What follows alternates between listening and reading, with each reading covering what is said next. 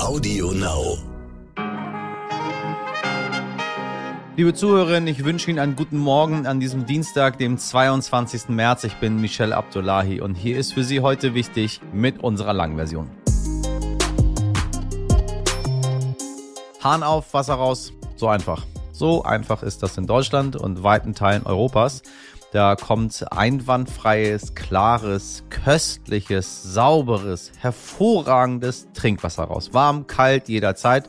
Dass das irgendwann anders sein könnte, ist schwer vorstellbar. Ich hatte gerade Techniker bei mir zu Hause, Handwerker, wie man sie ja äh, früher mal genannt hat.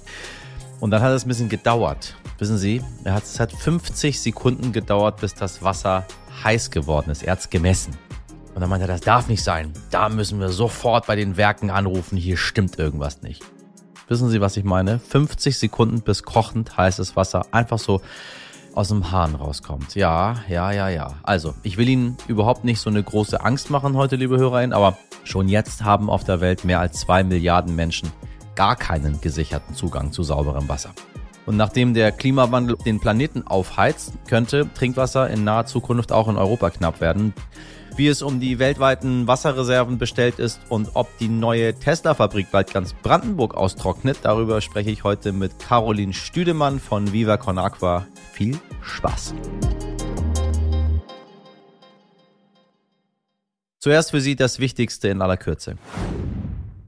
Liebe Community, halten Sie sich fest, jetzt kommt's wirklich. Ähm, das ist womöglich die Meldung des Jahres, eine Pointe, wie es sie auch nur hier in Deutschland geben kann. Okay, Impfpflicht. Wir erinnern uns. Ein ganzes Land wird durch die Debatte darüber gespalten. Tausende Menschen gehen auf die Straße. Im Bundestag wird tagelang debattiert. In Talkshows wird über nichts anderes mehr gesprochen. Auch wir haben eine monothematische Folge dazu gemacht. Und jetzt passiert's. Die gesetzlichen Krankenkassen haben bekannt gegeben, dass sie die Impfpflicht für nicht umsetzbar halten. Weil es nicht genug Papier für die Anschreiben der Versicherten gebe. Meine Damen und Herren, weil es nicht genug Papier für die Anschreiben der Versicherten gebe. Aufgrund des akuten Papiermangels in Europa sei es zurzeit nicht möglich, die benötigten 120 Millionen Schreiben zu erstellen. Auf der einen Seite wow, auf der einen Seite muss ich sagen, was für eine Pointe, auf der anderen Seite ähm, wiederum würde es mich sehr freuen, wenn dieses Land einfach untergeht nach dieser Meldung, Herrschaften mit mir gerne obendrauf, aber irgendwann ist auch Schluss. Die EU plant eine neue Sicherheitsstrategie und dazu gehört ab dem Jahr 2025 auch eine sogenannte EU-Eingreiftruppe mit mehreren tausend Soldaten in Bereitschaft und die will Deutschland gleich im ersten Einsatzjahr zur Verfügung stellen. Das hat Bundesverteidigungsministerin Christine Lamprecht am Montag in Brüssel angeboten. Die 100 Milliarden, die die Bundeswehr als Sondervermögen bekommen soll, zeigen also schon ihre ersten Früchte. Es sind übrigens wirklich 100 Milliarden. Ein Hörer wies uns kürzlich darauf hin, wir hätten von 100 Millionen gesprochen. Das sei hiermit korrigiert. Ich meinte natürlich 100 Milliarden für die Bundeswehr. Meine Damen und Herren, mit 100 Millionen, was kann man denn damit machen? Gar nichts. Da sind vielleicht drei Panzer und zwei Jets. Aber mit 100 Milliarden, da kriegen sie schon acht Panzer und neun Jets. Und die sind dann ganz schnell wieder kaputt. Der russische Oppositionelle Alexei Nawalny steht heute vor Gericht erneut, denn er sitzt bereits in Haft. Angeklagt wird er wegen angeblicher Veruntreuung von Spendengeldern für seine Antikorruptionsstiftung und wegen sogenannter Missachtung des Gerichts. Nawalny bezeichnet das Verfahren als Inszenierung und weiteren Versuch, ihn politisch mundtot zu machen. Ihm drohen zusätzlich bis zu 15 Jahre Haft. Nachgefragt. Mein Kollege Dimitri Blinski ist am Wochenende mit der Bahn von Berlin nach Köln gefahren und er hatte im Zug eine interessante Begegnung. Er hat nämlich zufällig eine ukrainische Familie getroffen und sich eine Weile mit ihnen unterhalten und dabei hat er gemerkt, wie nah der Krieg ist, wie sehr diese Krise uns alle beeinflusst. Aber bevor ich hier lang und breit erkläre, hören Sie doch einfach selbst Dimitri Blinski mit einer kleinen Reportage aus dem ICE 558 von Berlin nach Köln, meine Damen und Herren. Samstagmittag. Wie so oft fahre ich mit dem Zug von Berlin nach Köln. Doch dieses Mal wird es eine etwas andere Fahrt. Schon der Bahnsteig am Berliner Hauptbahnhof ist voll von Frauen und Kindern aus der Ukraine. Mit viel Gepäck und teils verwirrten Gesichtern. Bilder, die ich bisher aus dem Fernsehen kannte. Und nun stehe ich mitten unter ihnen. Der Krieg und seine Auswirkungen plötzlich angekommen in der eigenen Lebenswirklichkeit. Der ICE 558 fährt ein und ich helfe einer Familie mit ihren zahlreichen Taschen und Koffern. So viel Gepäck, denke ich. Und dann der zweite Gedanke, naja, die Menschen sind ja nicht für eine Woche im Pauschalurlaub hier. Als wir alle im Zug sitzen und etwas Zeit vergeht, komme ich mit einer Frau ins Gespräch. Sie heißt Victoria, wird aber Vika genannt. Sie ist etwa 50 Jahre alt, sitzt mit vielen anderen Frauen und Kindern zusammen und erzählt mir von ihrer Familie. Meine Tochter lebt in Russland. Mein Sohn musste in der Ukraine bleiben. Das hier vorne ist seine Frau und die zwei Kinder sind von ihm. Und da hinten sitzt meine Schwester. Aktuell fahren keine Busse mehr in der Ukraine. Da habe ich zu meinen Verwandten gesagt, wir müssen jetzt gehen, solange wenigstens die Züge noch fahren. So haben sich die Frauen und Kinder auf den langen Weg gemacht. Erst mit dem Zug nach Lwów, von dort mit dem Bus nach Warschau. An der Grenze zu Polen mussten sie dann sieben Stunden warten. Schließlich ging es dann weiter mit dem Zug bis nach Berlin. Und jetzt fahren wir mit dem ICE bis nach Köln und von dort geht es wiederum nach Koblenz zu ihren Verwandten. Als ich mit Vika spreche, ist sie seit zwei Tagen unterwegs. Die Kleinen kann sie immer noch gut ablenken von den Strapazen.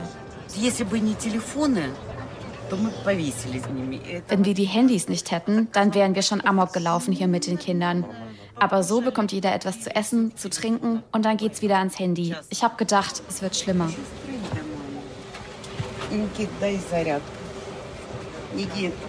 Nikita, gib mir mal bitte das Ladegerät, Nikita. In der Ukraine haben sie alles zurückgelassen. Ich komme aus einem Ort zwischen Kiew und Kharkov. In beide Richtungen 250 Kilometer. Und das russische Militär kommt von beiden Seiten.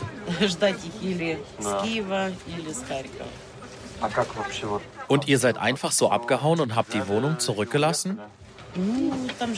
Meine Mutter ist noch dort geblieben und mein Sohn ist auch noch da. Also ist noch jemand da, der aufpasst. Ach, wissen Sie, wenn das alles bombardiert wird, dann braucht man nicht drauf aufpassen. Und wenn nicht, dann bleibt's heil. Aber es gibt auch viele Plünderer. Ich merke, dass Vika auf der einen Seite voller Sorgen ist um ihren Sohn, auf der anderen Seite aber verteidigt er nun auch ihre Heimat. Und das macht sie stolz.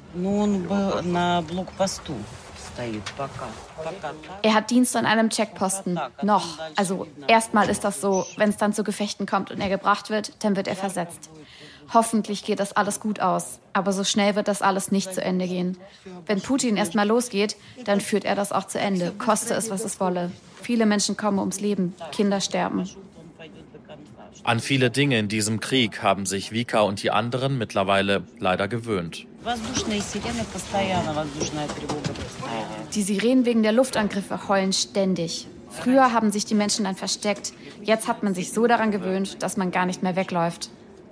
Nun sind sie raus aus dem Krieg und wollen, dass es wenigstens ihren Kindern besser geht. Nikita geht bei uns in die erste Klasse und sein Bruder geht in den Kindergarten, ist dreieinhalb Jahre alt. Ich habe auch nichts dagegen, dass sie jetzt Deutsch lernen.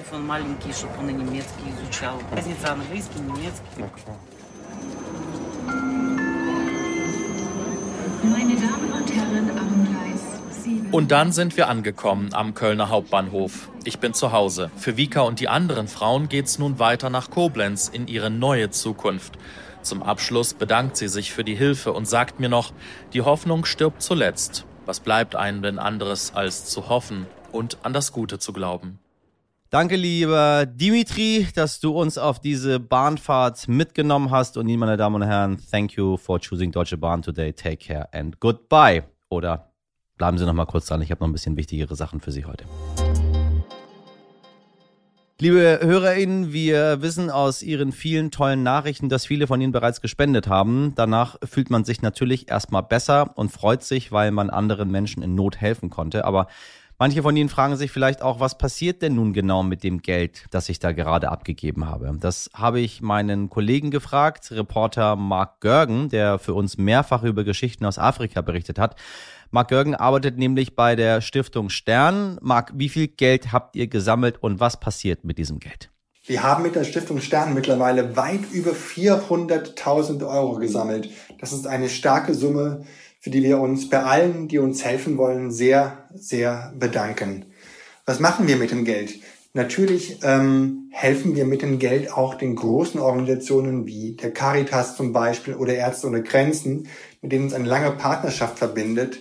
Vor allem aber unterstützen wir damit auch kleine lokale Organisationen, die wir vor Ort kennen. Genauer gesagt, die unsere Reporterinnen und Reporter auf ihren Recherchen vor Ort kennengelernt haben. Zum Beispiel eine kleine Organisation namens Poliska, die unsere Reporterin Bettina Sengling von vielen Reisen in der Ostukraine kennt. Denen helfen wir, damit diesem den Menschen vor Ort sehr konkret und sehr unbürokratisch direkt helfen können. Wie helfen eure PartnerInnen damit vor Ort?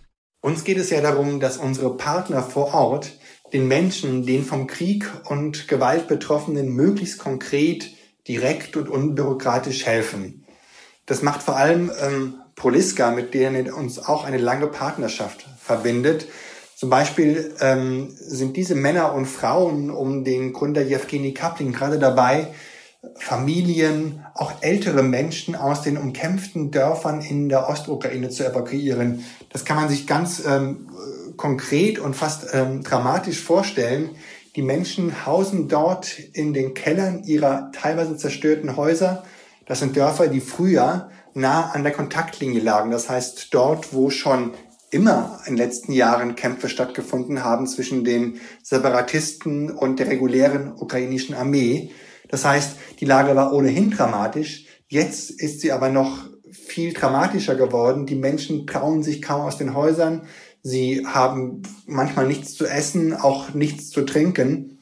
Und die Helferinnen und Helfer von Proliska leben vor Ort. Sie kennen auch diese Menschen und versuchen sie in manchmal sehr abenteuerlichen Aktionen in Autos oder in Bussen so quasi wortwörtlich aus der Schusslinie hinaus zu befördern. Darüber hinaus ähm, werden auch Generatoren gekauft, damit Altenheime zum Beispiel wieder versorgt werden können mit Strom oder mit Wärme. Es geht immer darum, wir wollen versuchen, möglichst direkt vor Ort zu helfen. Und das gelingt uns zum Beispiel mit äh, Partnern wie eben Proliska. Sag mal, wie sinnvoll sind eigentlich Sachspenden? Viele der großen Organisationen raten momentan davon ab, sich mit Sachspenden einfach so auf den Weg in Richtung Ukraine zu machen, also die Autos voller Medikamente, voller Kleidung oder voller Essen zu, fahr zu laden und loszufahren. Denn man muss wissen, diese Aktionen sind ja eigentlich immer gut gemeint, aber gerade solche unabgestimmten Lieferungen können dazu führen, dass dort im Grenzgebiet in Rumänien, in Bulgarien, Moldawien oder Polen dann wichtige Transport- oder Sortierkapazitäten dafür benutzt werden, die dann an anderer Stelle fehlen würden. Deswegen, wenn man den Gedanken hat, auch mit Sachspenden zu helfen, dann auf jeden Fall mit Behörden abstimmen, mit Hilfsorganisationen abstimmen, die einem genau sagen können, was, wo, wie und wann gebraucht wird. Und was muss ich beachten, wenn ich Menschen aus der Ukraine aufnehmen möchte? Auch das ist ein total menschlicher Impuls. Viele Menschen hier äh, wollen ein Zimmer, ein Bett bereitstellen, um den Geflüchteten aus der Ukraine zu helfen. Man muss sich davor eines bewusst machen. Es geht nicht darum, dass man einem Freund ein Sofa im Wohnzimmer anbietet, denn viele der Menschen sind traumatisiert.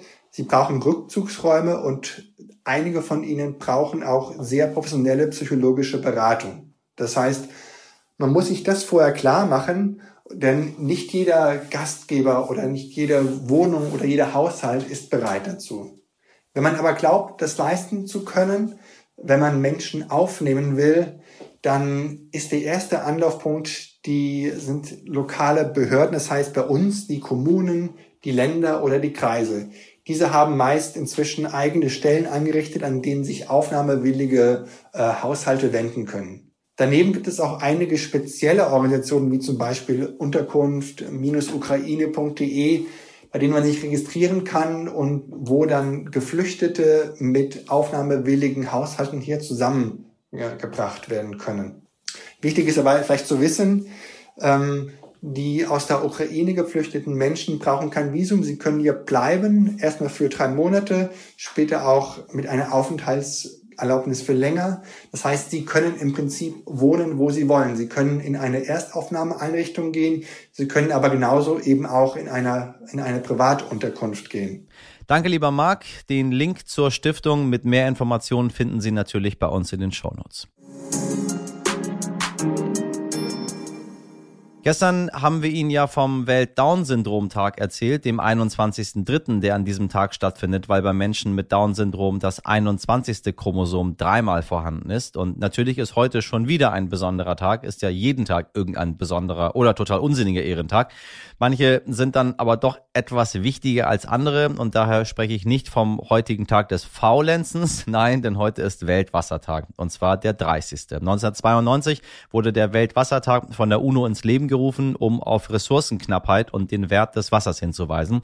Denn auf der Erde gibt es gerade einmal drei Prozent Süßwasservorkommen und durch den Klimawandel wird Wasser immer knapper auch in Europa. Dazu habe ich mit Caroline Stüdemann gesprochen, die Sie vielleicht noch aus Folge 118 kennen. Caroline ist Geschäftsführerin von Viva Con Agua, eine Organisation, die sich für den Zugang zu sauberem Trinkwasser auf der Welt einsetzt. Und äh, sie habe ich auch gefragt, ob wir noch in diesem Jahrhundert in Deutschland Probleme mit sauberem Trinkwasser bekommen werden. Caroline, ich grüße dich. Hi. Ich freue mich da zu sein. Danke für die Einladung. Ebenso, wir haben ja immer diesen schönen, diesen schönen Grund, diesen Tag des Wassers. Ähm, und dann sage ich einfach bla bla bla bla bla bla bla bla bla. Seit 2010, Vereinte Nationen, Menschenrechte auf Wasser. Ähm, äh, alle, äh, alle sollen trinken können, alle sollen sauberes Wasser haben. Ähm, keiner macht sich so wirklich Gedanken darüber, weil ich weiß nicht, wann ich mir vorgestellt habe, wie es wäre, kein Wasser zu haben, ehrlich gesagt. Also kann ich mir nicht vorstellen.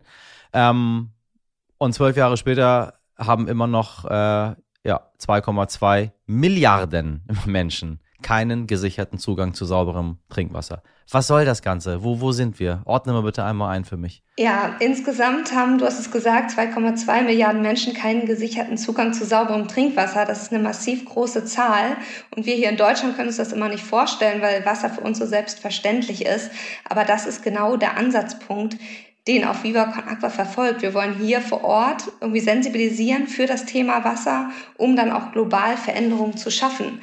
Denn Wasser ist ein Menschenrecht seit 2010 und deswegen ist es wichtig, dass jeder Mensch auch Zugang zu sauberem Trinkwasser erhält.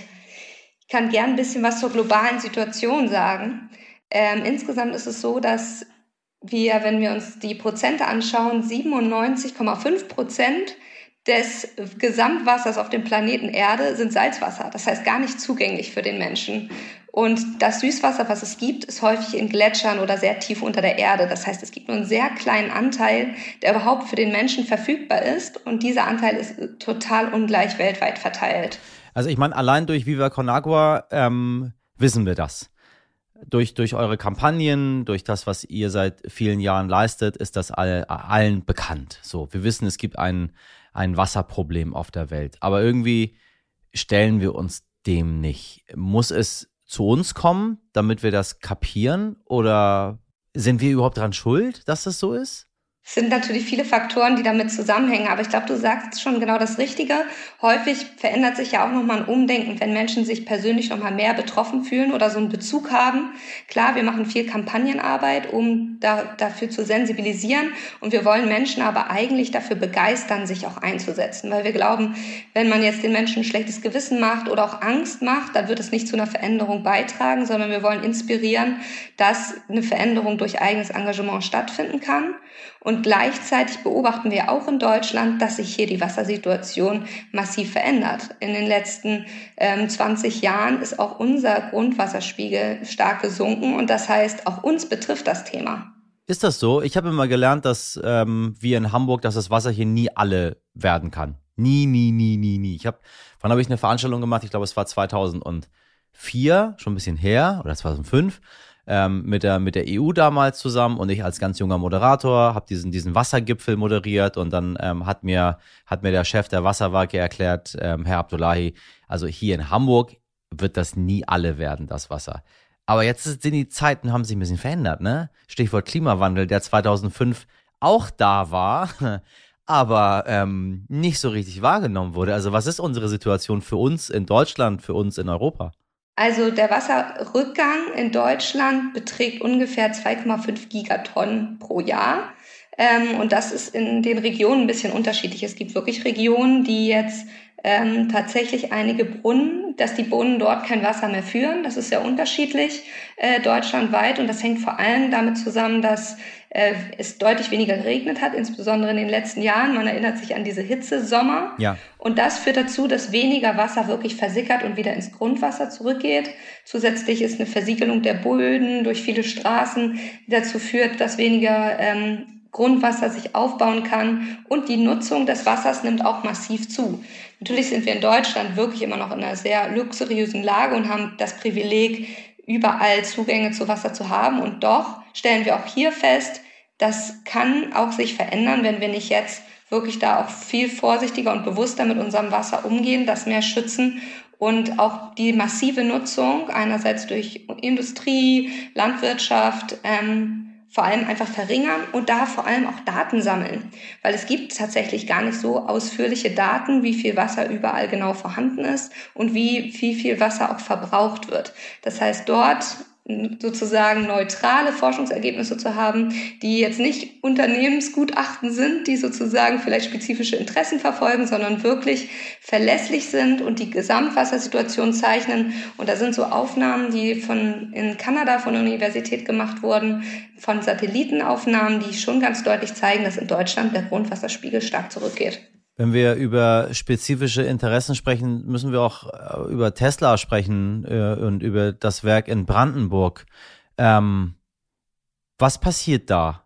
Also das Werk wird eröffnet am Dienstag und dort gab es einen Streit um das Grundwasser, äh, weil die Sachen ableiten in den Boden und dann ist es verseucht oder was hat Tesla damit zu tun jetzt? Hm. Ich würde da insgesamt gar nicht nur ein Unternehmen herausgreifen, sondern eigentlich alle Unternehmen, Aha. die Wasser nutzen, die führen natürlich immer dazu, dass das Wasser einmal stärker entnommen wird oder also für die Produktion von ganz vielen Produkten wird ja Wasser aufgewendet. Das ist dann der Wasserfußabdruck oder wir nennen es auch virtuelles Wasser. Ähm, gleichzeitig wird Wasser genutzt für die Kühlung oder auch wird teilweise verschmutzt durch bestimmte Produktionsprozesse. Das heißt, jedes wirtschaftliche Handeln hat natürlich einen Effekt auf das Wasser. Und da ist es mir total wichtig, dass da auch Unternehmen wirklich in die Pflicht genommen werden und sozusagen auch mit bilanziert wird, welche Kosten sie für den Planeten sozusagen verursachen dadurch, durch den Wasserverbrauch oder durch die Umweltverschmutzung. Das darf sozusagen nicht ähm, einfach nur von den Bürgerinnen und Bürgern langfristig irgendwie ausgebadet werden, weil es dann zu Problemen führt vor Ort, sondern muss auch schon direkt bilanziert werden bei jeglichem wirtschaftlichen Handeln. Ein riesiges Thema, wovor sich viele fürchten, ist äh, die Privatisierung des Wassers. Ich weiß noch, wie wir in, in Hamburg vor ähm, ja auch so 10, 15 Jahren dagegen angekämpft haben, dass das hier passieren könnte. Ähm, nun ist es nicht nur durch Nestlé in Südafrika oder in, in Pakistan, sondern auch bei uns vor der Haustür mit Vitel in Frankreich äh, haben wir auch Privatisierung von Wasser. Auf der einen Seite frage ich mich, ist das gut oder schlecht? Auf der anderen Seite, wenn es der Staat nicht hinbekommt, den Menschen Zugang zu sauberem Trinkwasser zu gewährleisten, vielleicht schafft es dann ein Unternehmen. Habe ich da irgendwo einen Denkfehler oder was sagst du dazu, zu dieser Privatisierung des Wassers? Ja, das ist ein großer Diskurs. Für Viva Con Aqua ist ganz klar, Wasser ist ein Menschenrecht und wir setzen uns ganz aktivistisch dafür ein, dass wirklich jeder Mensch Zugang zu sauberem Trinkwasser erhält. Und das ist einerseits natürlich in den UN-Nachhaltigkeitszielen so verabschiedet worden. Das soll bis 2030 erfüllt sein. Da ist noch ein großer Weg vor uns. Und da müssen wir, glaube ich, ganz viele unterschiedliche Maßnahmen auch anwenden, um diesen Zugang zu ermöglichen. Aber was ich ganz wichtig finde, es dürfen nie Profitinteressen im Vordergrund stehen und damit auch diese Wasserthematik mit beeinflussen. Das heißt, es muss immer dem Gemeinwohl dienen und darf nicht von wirtschaftlichen Interessen gesteuert sein. Und von daher finde ich, ist sozusagen total total elementar wichtig, dass diese ethischen Grundsätze da immer im Vordergrund stehen.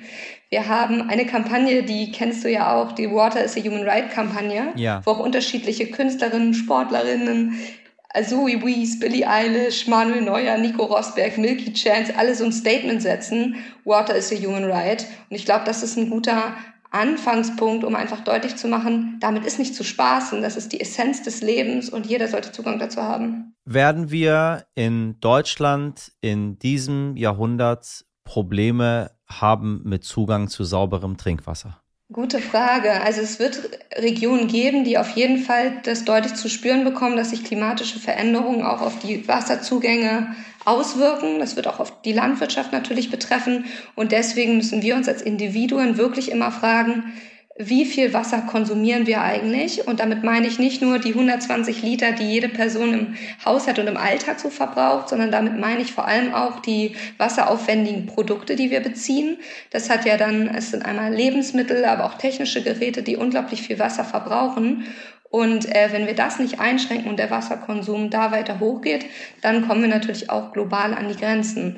So im Vergleich zum Beispiel in einigen Ländern, die nochmal deutlich stärker betroffen sind durch die klimatischen Veränderungen, dort wird viel, viel weniger Wasser verbraucht und dort werden viel weniger wasserintensive Lebensmittel und ähm, Produ äh, Konsummittel ähm, konsumiert und gleichzeitig wird auch viel weniger CO2 ausgestoßen und die Menschen haben trotzdem noch viel mehr darunter zu leiden, dass sich sozusagen der Wasserzugang begrenzt. Und deswegen ist es umso wichtiger, wir können nicht nur noch lokal denken und gucken, naja, wenn wir, wenn ich hier in Hamburg mein Wasser noch zapfen kann, dann ist das kein Problem, sondern Verstehe. das ist eine globale Herausforderung, ein globales Problem. Und wir, die bisher so privilegiert die Situation hier hatten, dass wir immer Zugang zu Wasser hatten, haben umso mehr die Verantwortung, uns global einzusetzen. 100 Prozent. 100 Prozent. Caroline, ich danke dir für das Gespräch. Lieber Michel, danke dir und für alle, die jetzt Lust haben, unsere Arbeit zu unterstützen, unter www.vivaconaqua.org könnt ihr für Wasserprojekte weltweit spenden. Das machen wir.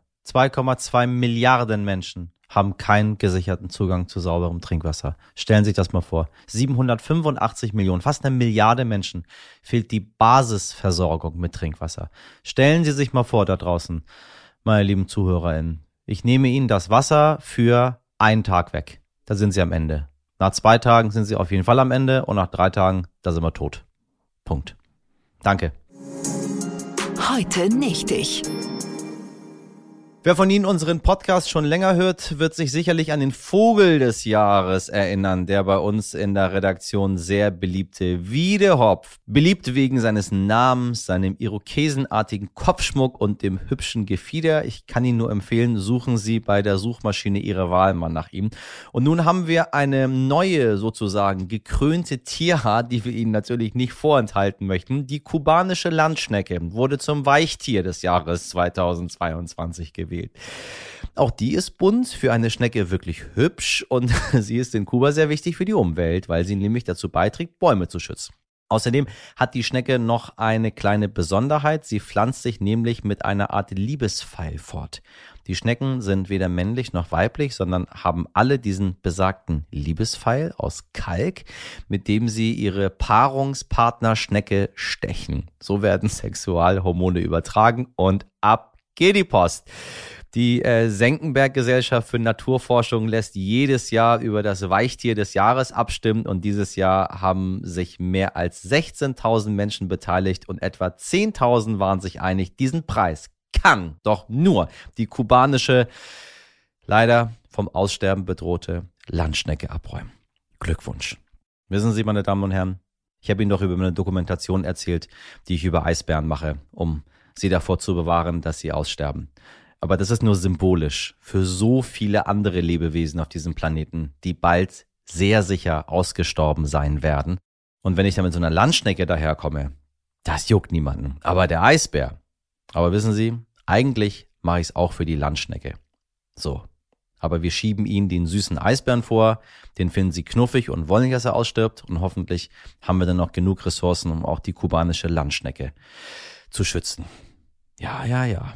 Wenn man nicht süß ist, hat man in dieser Welt verloren und keiner sticht einen mit seinem Liebespfeil. Hm, ich steche sie heute.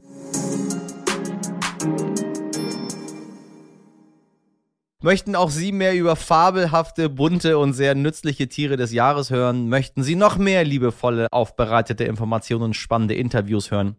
Ich sage es Ihnen nur zu gern. Das ist nämlich ganz einfach. Abonnieren Sie uns. Und wenn Sie der Meinung sind, dass noch viel mehr Menschen diese einzigartige heute wichtig Mischung hören müssen, dann empfehlen Sie uns weiter. Erzählen Sie Ihren Freundinnen und Familienmitgliedern von uns und bewerten Sie uns auch gerne auf der Podcast-Plattform Ihrer Wahl. Und wenn Sie Themenvorschläge haben oder uns darauf aufmerksam machen möchten, dass uns ein Tier des Jahres Abstimmung durch die Lappen gegangen ist, dann ist heute wichtig stern.de die Mailadresse Ihres Vertrauens. Tagtäglich natürlich rein professionelle Liebespfeile bekommt man der Redaktion, die glücklicherweise nicht so schleimig unterwegs ist. Sabrina Andorfer, Mirjam Bittner, Dimitri Blinski, Etienne Cebula, Frederik Löbnitz und Freya Steinke produziert hat diese Folge Nikolas Femerling für Sie. Ich wünsche Ihnen den schönsten Dienstag aller Zeiten. Machen Sie was draus. Ihr Michel Liebespfeil Abdullahi.